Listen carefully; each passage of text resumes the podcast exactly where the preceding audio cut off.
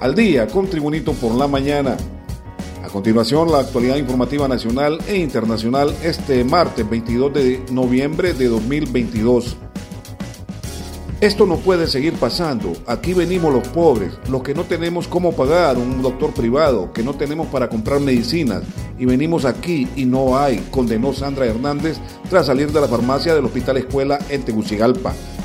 Solo encontré dos de los cuatro que mi mamá toma. Tenemos que comprar dos medicamentos. Una nos cuesta 400 y otra casi 600 lempiras. Somos pobres.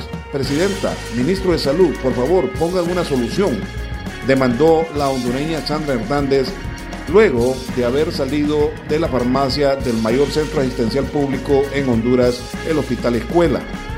Pero esta situación es algo que acongoja no solo a los pacientes y familiares en el Hospital Escuela, también en el Hospital General San Felipe la situación es la misma y hay quienes aseguran que deben elegir entre comprar comida o comprar medicamentos. Más noticias con Tribunito por la mañana. Ante la denuncia del Consejo Nacional Anticorrupción, en el sentido que con dinero de la tasa de seguridad se compraron hasta boletos para conciertos, el ex secretario privado en el 2015, Reinaldo Sánchez, dijo que es cierto y que fue un incentivo para jóvenes y prevenir la violencia. Es cierto, solicitamos los boletos y logramos incentivar a 19 jóvenes que a diario luchaban por prevenir la violencia y la delincuencia en sus barrios y colonias si toca, lo hacemos de nuevo, posteó Reinaldo Sánchez en sus redes sociales con respecto a la denuncia del Consejo Nacional Anticorrupción, ya que Sánchez fue secretario privado de la presidencia en el año 2015. Continuamos con noticias en Tribunito por la mañana.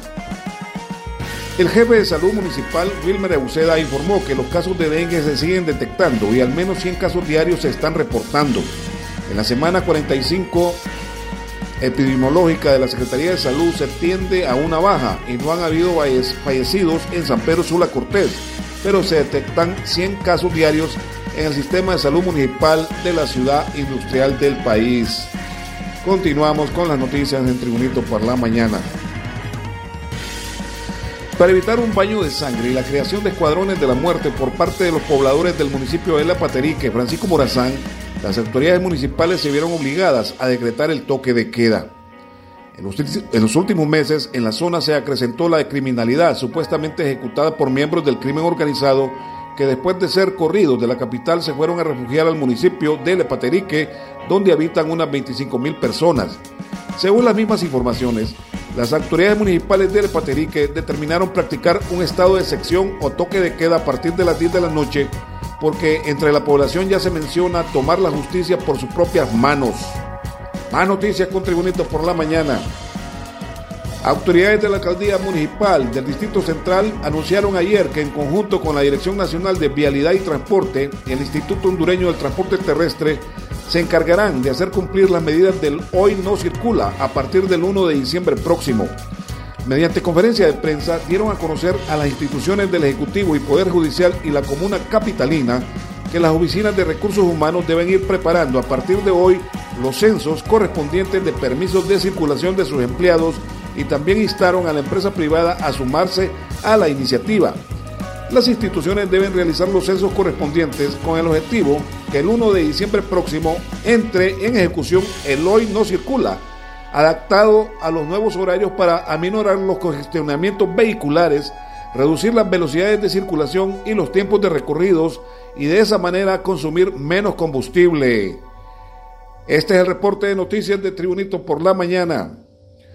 Pobladores de la denominada ciudad Melcelaya, en Choluteca, en la zona sur de Honduras, señalaron que defenderán la tierra que según ellos les pertenece un grupo de miembros del Partido Libertad y Refundación Libre invadió otro terreno, expandiendo la zona ya invadida desde diciembre del año pasado. De esta forma, los propietarios del terreno llegaron hoy martes con guardias de seguridad para evitar que el terreno siga siendo invadido por los pobladores. Y en las noticias internacionales, desde Moscú, Rusia, se informa, el presidente ruso Vladimir Putin y su homólogo cubano Miguel Díaz Canel inauguraron hoy un monumento en honor al líder de la revolución cubana Fidel Castro. La estatua de bronce de 3 metros de altura ha sido erigida en la Plaza Fidel Castro situada en el distrito de Sokol, del noroeste de la capital de Rusia. Los dos mandatarios, Vladimir Putin y Miguel Díaz Canel, de Rusia y Cuba respectivamente, rindieron tributo a Fidel Castro, ante cuyo monumento cada país colocó un gran ramo de rosas rojas durante una ceremonia en la que sonó música fúnebre. Y en la información deportiva, desde Lusail, en Qatar, la selección de Argentina sufrió una derrota tan dolorosa como inesperada ante Arabia Saudita por 2-1 en su debut en el Mundial 2022 este martes en Lusail y el equipo de Lionel Messi se complica de entrada su futuro en la competición. Los sauditas, que lograron la primera gran sorpresa del torneo, parecían sobre el papel el equipo más débil del grupo C, que completan México y Polonia, y todo había comenzado bien para la selección albiceleste de Argentina con un tanto de penal de Lionel Messi al minuto 10, pero luego los asiáticos dieron la vuelta al marcador por medio de Saleh Al-Cheri al minuto 48 y Salem Al-Dausari al minuto 53. Los argentinos, que habían visto cómo les anulaban tres goles por fuera de juego en la primera mitad del partido, fueron incapaces de reponerse y se estrellaron una y otra vez en sus intentos de evitar el desastre. Y este ha sido el reporte de noticias de Tribunito por la mañana de este martes 22 de noviembre de 2022.